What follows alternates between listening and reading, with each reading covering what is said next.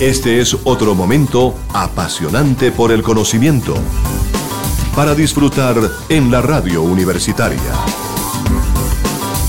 Unipiloto, la radio de la Universidad Piloto de Colombia.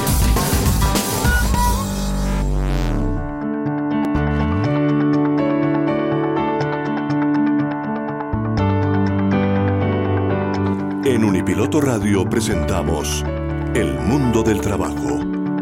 Bienvenidos a la información, las reflexiones, el análisis, las posibilidades del ser humano y las tendencias actuales en un mundo donde la capacidad, formación y experiencia de las personas son vitales para sobrevivir en el mundo laboral. El Mundo del Trabajo un programa realizado en Unipiloto Radio bajo la dirección del abogado con maestría en bioética, Gabriel Ignacio Gómez Marín. Coordina Estefanía Gómez Castaño, estudiante de sexto semestre de negocios internacionales en la Universidad Piloto. Participación institucional de Tito Martínez Ortiz, voz oficial de Unipiloto Radio. Con ustedes, nuestro equipo de trabajo.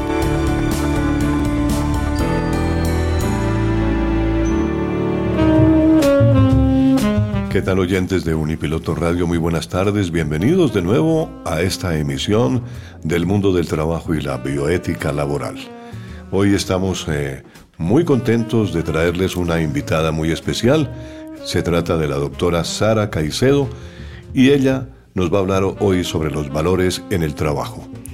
También tendremos eh, al abogado y filósofo, magíster en educación, Octavio Arcila, y desde luego la historia contada por Estefanía Gómez.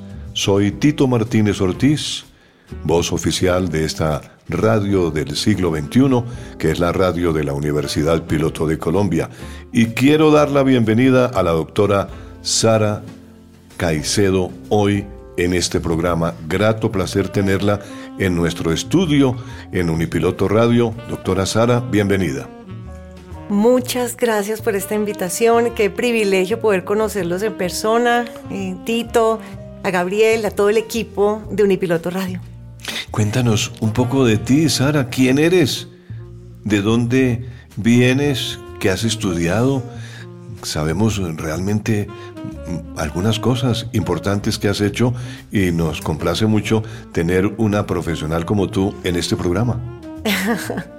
Esa pregunta es tal vez la pregunta más difícil que me pueden hacer porque tengo demasiados, demasiados sombreros, demasiados sombreros, pero pues empecemos por la descripción fácil y la descripción fácil es que soy docente, investigadora universitaria. Qué bueno. Y consultora de negocios. En la parte personal soy esposa, soy mamá, pero también tengo muchos intereses, muchos intereses en la parte política. Alguna vez fui candidata al Consejo de Bogotá, candidata a la Cámara de Representantes. Em, ¿Quieres que te cuente un poquito de la parte de los estudios? Sí, claro. Bueno, eh, yo soy egresada de la Facultad de Finanzas y Relaciones Internacionales de la Externada Colombia. Correcto. Hice mi especialización en finanzas en EAFIT y también soy MBA, o sea, Magister de Instituto de Empresa de Madrid y Scrum Master, o sea, me fascinan los proyectos. Los proyectos, qué bien. Ahora, ¿qué hobbies tiene? Bueno, a mí me encanta leer, yo no veo televisión y eso es una recomendación que le doy a nuestros oyentes. Uno realmente, así como... qué bueno, no ver televisión es bueno. Hay que escuchar la radio académica como esta.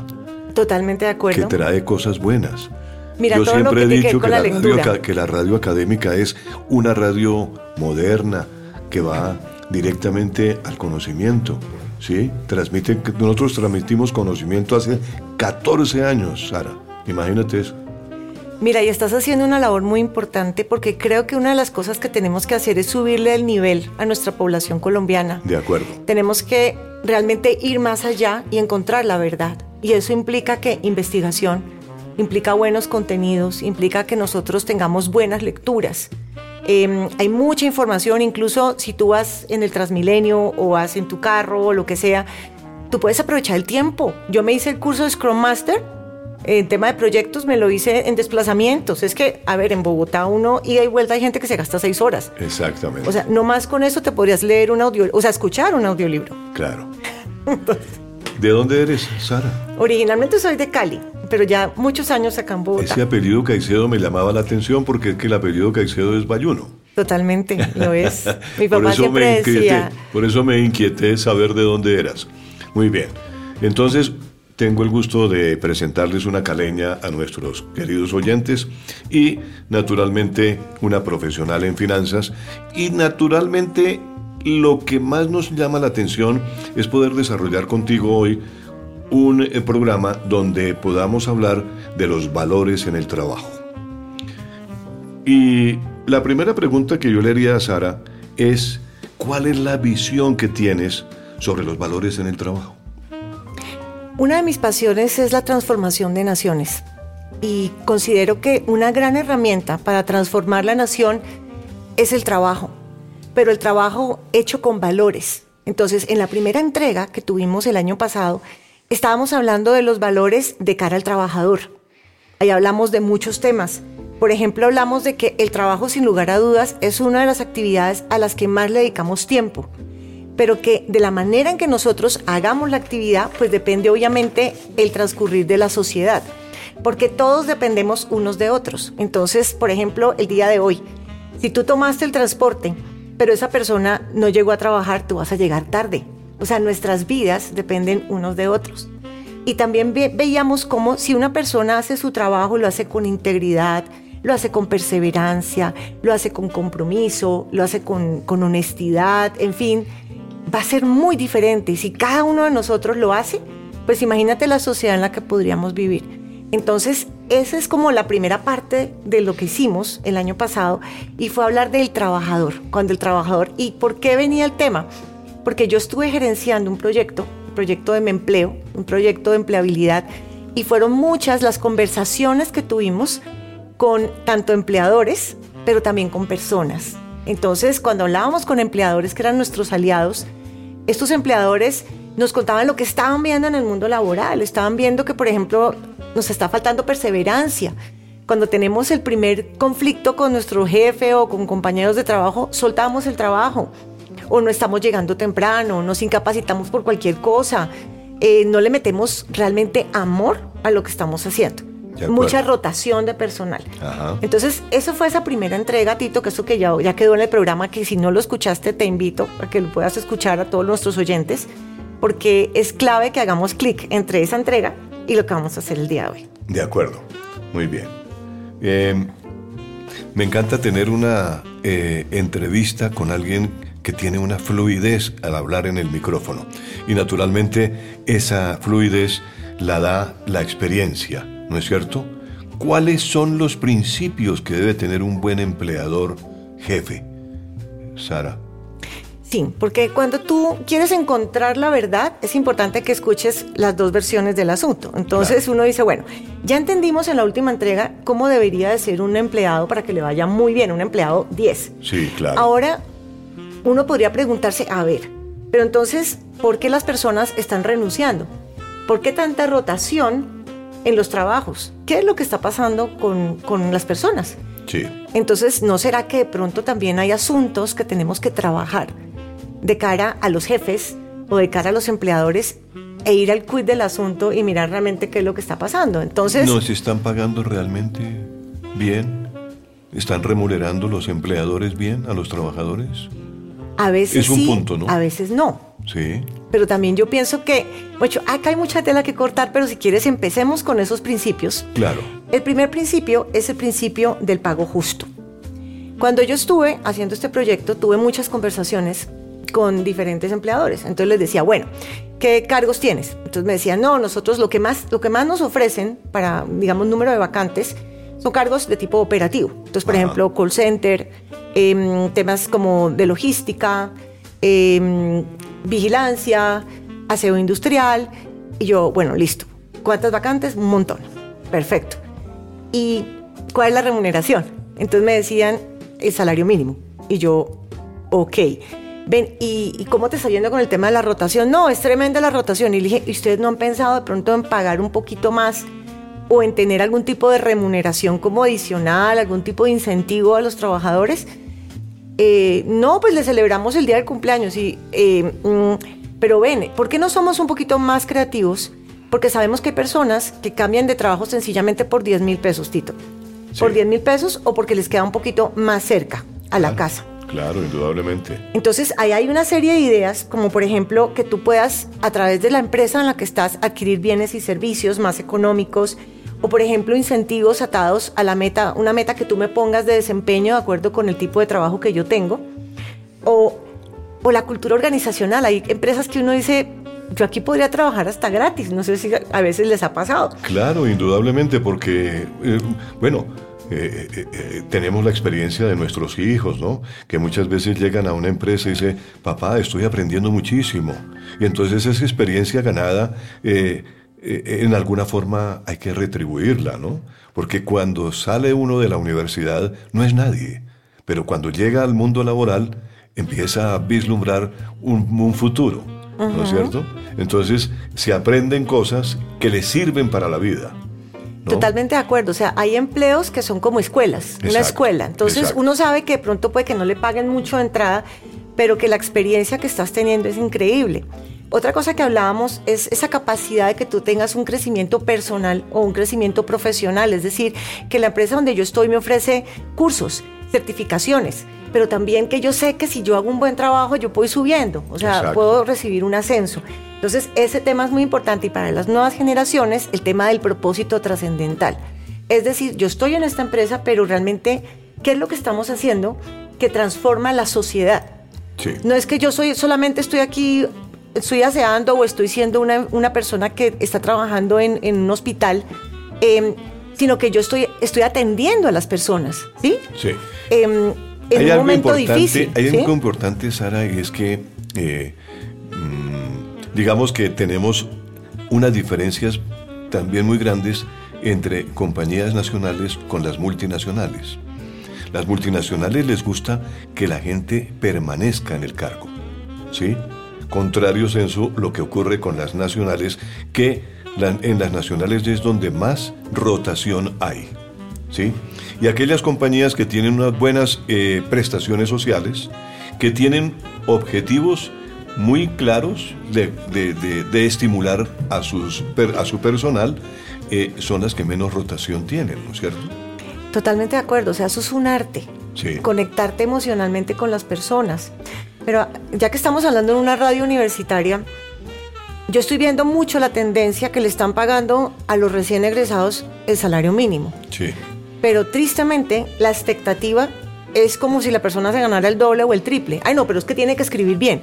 Y fuera de eso, la persona tiene que tener no sé qué habilidades. ¿Y por qué me toca corregirle el trabajo? Y uno dice, le estás pagando el mínimo. Y hablar inglés y francés y saber de computadores y una cantidad de cosas que le exigen al, estudiante, ¿no? Que apenas acaba de egresar. O sea, tenemos que entender que una carrera generó un esfuerzo tanto económico como de, de tiempo. Exacto. Entonces, también como empleadores tenemos que entender eso y remunerarlo.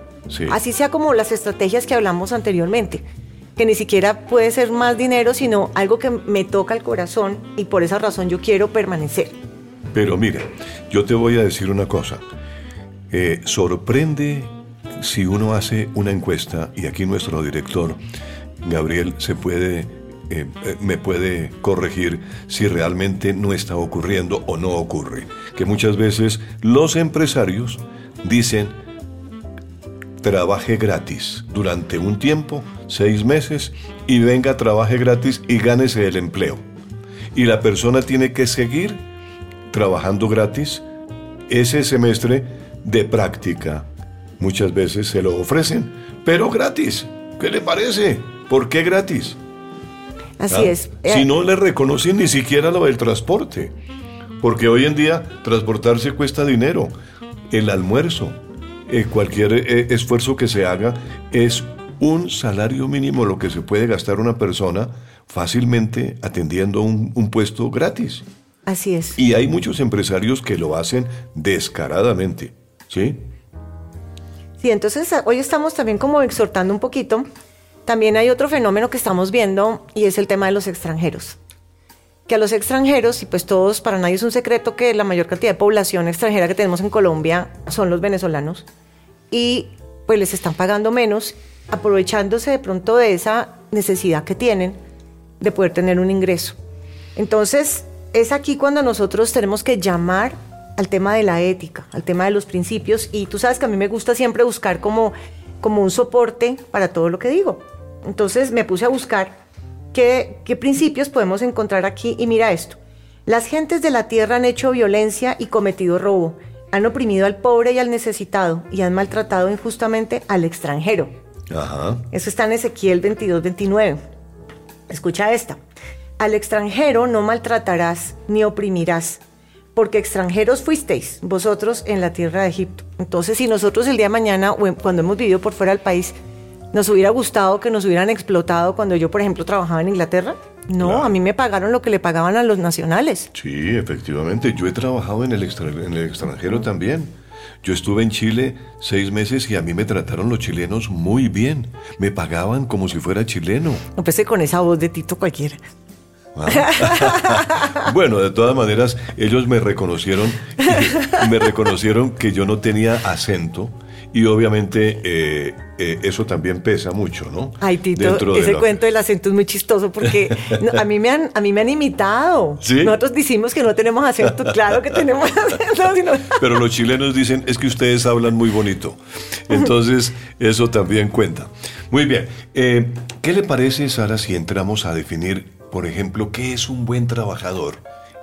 ¿En qué se diferencia un buen trabajador de un malo, de un mal trabajador? Mira, un buen trabajador es un tesoro. Es un tesoro y, en este proyecto que estuve... Em, y que no se confunda ese buen trabajador que es el que se queda hasta tarde trabajando, ¿no? Porque muchas veces los empresarios piensan que porque se queda después de la hora, entonces es buen trabajador. Un buen empleado es una persona que tiene compromiso, lealtad, servicio e integridad. Eso es un buen empleado. Pero tristemente veo empresas que a pesar de que encontraron el tesoro, no tienen ningún interés en retener el tesoro, porque piensan que uno a la vuelta de la esquina se va a conseguir una persona así y que va a ser facilísimo. Pero esto no es verdad. Y además también les he hecho ver una cosa y es, tú no te has puesto a pensar en la curva de aprendizaje. O sea, cuando uno llega a una organización, ¿cuánto tiempo se demora realmente en entender la cultura organizacional, conocerle los nombres o conocer a los compañeros, entender los procesos, la tecnología y el negocio en el que estamos. Nos demoramos un montón de tiempo y los mismos de recursos humanos lo saben, que casi que serían como, no sé, dos, tres salarios poder compensar eso, esa curva de aprendizaje que, que, estás perdiendo cuando alguien se te va. Además que se va con todo ese conocimiento.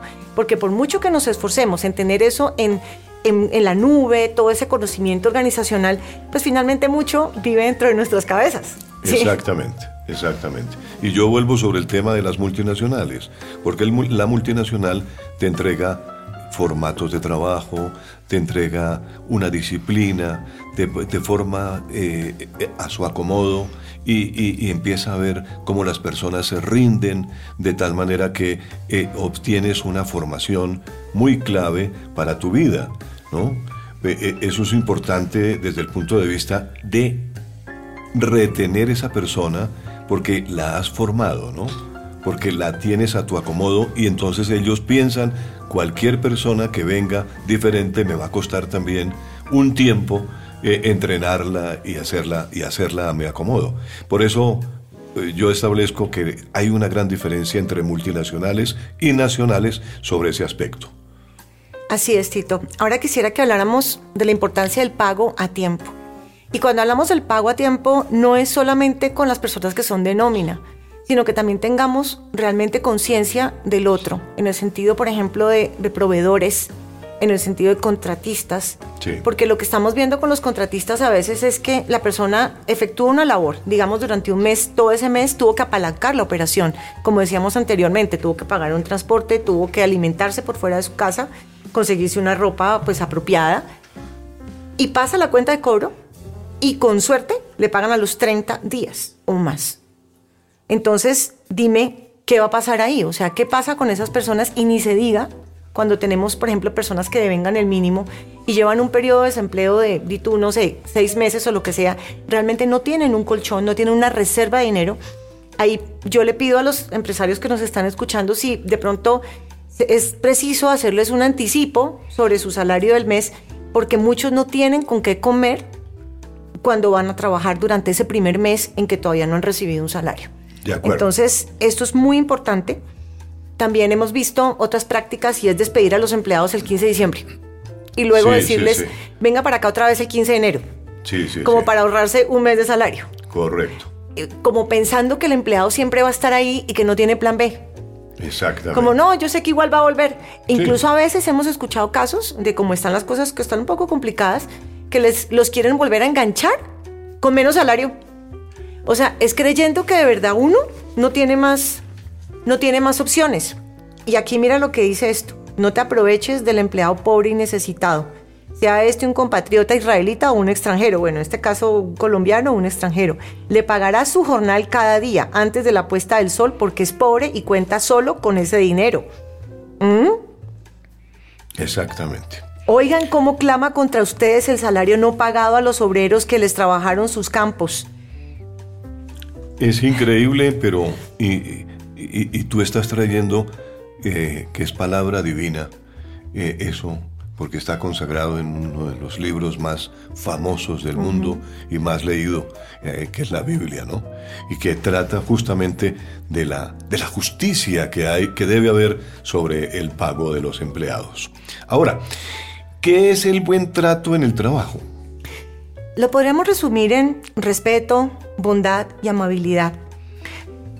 Y creo que la manera en que tratamos a los demás en el trabajo también es una, una muestra de cómo estamos nosotros. O sea, cómo está nuestro corazón, cómo está nuestra sanidad interior. Sí. Porque, pues tú sabes que aquí nosotros al aire decimos las cosas como son. Claro. Y la pregunta es, cuando nos han dado la oportunidad de ser jefes, ¿cómo ha sido el trato que hemos tenido hacia nuestro equipo a cargo? Hemos hecho distinción de personas, o sea, de una manera trato a la persona que es universitaria y de otra manera a la persona que tiene una labor más operativa. Eso es una pregunta. ¿Somos amables con esas personas a todo nivel, sin importar su distinción? O cuando viene el gran jefe soy súper querido, pero soy áspero y cruel con el que tengo a cargo. ¿Mm?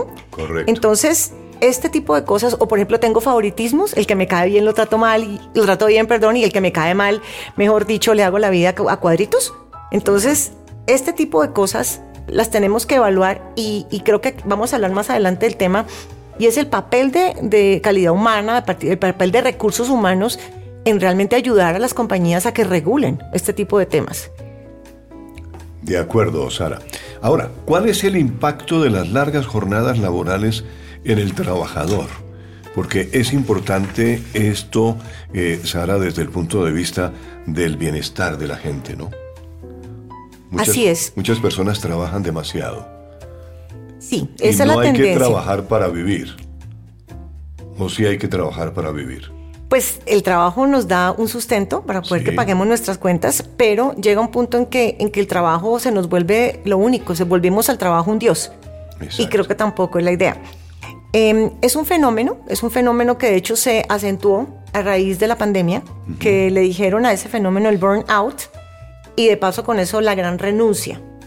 Y el burnout es algo que ya lleva bastante tiempo, pero es que tú lo ves en cualquier compañía que tú trabajes. Yo he trabajado con consultoras, esto lo vi muchísimo y es como las personas trabajan hasta altas horas de la noche, incluso logran salir para su casa y en su casa continúan la labor porque les quedó faltando. Y fuera eso el fin de semana porque quedó faltando cosas por hacer. Y cuando tenemos una persona que digamos debe un salario mínimo lo que sea le están dando unas horas extras pero cuando es lo que se conoce como dirección y confianza pues ahí sí como es de dirección y confianza pues pues es como si fuera casi que dueño de la empresa lo cual pues a la larga no es así. Entonces está obviamente una persona trabajando mucho más de 42 horas em, a la semana y, finalmente estamos viendo este fenómeno, eh, ahora que me preguntas que las consecuencias, eh, hicieron un estudio de la OMS y decían que anualmente mueren 750 mil personas de enfermedad coronaria isquémica y apoplejía. Y esto básicamente es por las largas, largas horas de trabajo, que básicamente es, por un lado, el impacto que tiene el estrés sobre nosotros, el cortisol así que comienza a enfermarnos. Enfermarnos. Pero también el impacto que tiene en el largo plazo dormir poco, no hacer ejercicio, no comer bien, porque comemos cualquier cosa, porque tenemos una reunión, ya, ya, ya, ya, ya. Personas que toda esa frustración, todo esa, ese estrés lo, ponen en, se ponen a fumar o toman demasiado por la noche, como cuando ya como que quieren relajarse. Em, entonces esto genera como un conflicto interno todo el tiempo que, te, que te termina enfermando. Mire, yo tengo la experiencia, Sara, de haber estado en Australia. Y una de las cosas que admiré de los australianos es esa determinación de parar a una hora determinada. Cinco y media de la tarde cierran todo el comercio. Pase lo que pase, el que se quedó sin comprar la leche del día siguiente o los huevos o lo que sea, pues se fregó, ¿sí? Para eso existía, para eso estuvo abierto durante todo el día y tiene que la persona estar porque además se lo llevan a la casa también, si quiere, eh, en un país que todo es, eh, que, que es muy honesto y que hay seguridad. Porque yo estuve en un edificio donde entregaban domicilios y los dejaban en la portería. Ni siquiera había vigilante en la portería como hay aquí. No, allá no hay tanto vigilante. Allá hay un servicio que se llama conserjería, pero el conserje no está permanente, sino está dando vueltas por ahí. Óigame, en la portería, en la puerta de la esquina, en la, ahí en la puerta del edificio, dejaban todos los domicilios. Y la gente iba y buscaba su domicilio y ahí lo encontraba. ¿Sí? Hay un respeto por las demás personas y las personas eh, paran absolutamente a las cinco y media de la tarde. Tú no encuentras un almacén abierto. No encuentras un almacén abierto. Si acaso hay unos restaurantes que trabajan hasta las 8 de la noche. Y hay uno que otro que trabaja hasta las 9, tratando de agarrar un poquitico el mercado de los cines, la gente que sale de cine, tomarse un café, un, eh, bizcocho, alguna cosa así, y, y nada más. ¿sí? Pero es una disciplina y eso da una sensación de frescura, de tranquilidad, eh, la gente es relajada, mm. ¿no? No tiene esa sensación de que estoy acosado por el tiempo, ni mucho menos. Entonces, fíjate cómo es la diferencia del primer mundo con un tercer mundo, ¿sí? Así es, yo me acuerdo cuando vivía en España, si mal no estoy, en esa época uno no podía encontrar un supermercado abierto el domingo. Sí, O sea, como dices tú, tenía que pues hacer todos sus cálculos para tener todo listo el sábado. Exacto que no lo hubiera, que no lo fuera a agarrar sin nada en la casa porque realmente. Ahora, yo acabo de pasar Navidad y Año Nuevo en un país como Australia, en donde a las 9 de la noche no había nada abierto. Absolutamente, y tuvimos que darle rápido a conseguir la comida desde las 2 de la tarde porque sabíamos que, se iban a cerrar las puertas temprano, porque la gente para. A las 5 y media por tarde, 6 de la tarde, la gente se va a sus casas. ¿Sí? Y por la mañana empiezan muy temprano, porque la gente sale, camina, hace ejercicio, entonces antes de irse al trabajo. ¿sí?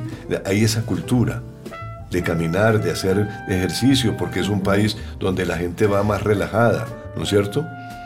Entonces es interesante desde el punto de vista de la salud de la gente. Sí, de hecho, como yo trabajo en cuatro firmas de consultoría donde he visto todo este fenómeno del burnout, pues de estar uno quemado, eh, hecho una reflexión de qué podríamos hacer para solucionar ese problema. Y ahí me han salido algunas alternativas. A ver. Por un lado, que hagamos una mejor planeación y orden en el trabajo, porque a veces todo es como de afán y, las cosas no se hacen planeadas. Sí. Por el otro lado, cuando se hace un proyecto, a veces lo que quieren es hacerlo más rápido, en menos tiempo, eso obviamente acaba con las personas, las quema. Menos multitarea el otro día, otro día podemos hacer un programa solamente sobre lo que se ha dicho de la multitarea. Cuando quieras, cuando quieras, indudablemente. Que dicen que la multitarea no existe, o sea que nuestro cerebro definitivamente no responde a la multitarea. Em, un mayor enfoque, menos interrupciones. Y yo soy un hombre multitarea, te cuento. Pero, pero dicen que no, no estamos, que nos han metido como esa historia, ese paradigma de la multitarea, de que es como una virtud y realmente es un problema que es no entender cómo funciona el cerebro. Claro menos interrupciones em, y también que el trabajador tenga esa capacidad de tener confianza con su jefe y le diga, ven, definitivamente no puedo asumir más responsabilidades porque ya con lo que tengo es suficiente. A mí me enseñaron eso en Holanda, me decían, porque yo como que al principio no entendía bien el, el concepto y uno como que pues pensaba que porque el jefe le decía algo uno tenía que hacerlo y me decían, no, tú tienes que push back, o sea, devuélvele. Dice, no, mira, no puedo o defíneme mis prioridades. Entonces, primero esto, luego esto, luego esto. Otra enfermedad de nuestro tiempo es la reunionitis. Uy, yo he estado en organizaciones donde son unas reuniones que uno dice, pero ¿qué sucedió aquí? Aquí realmente no pasó nada y se nos fueron cuatro horas y no pasó nada. Sí.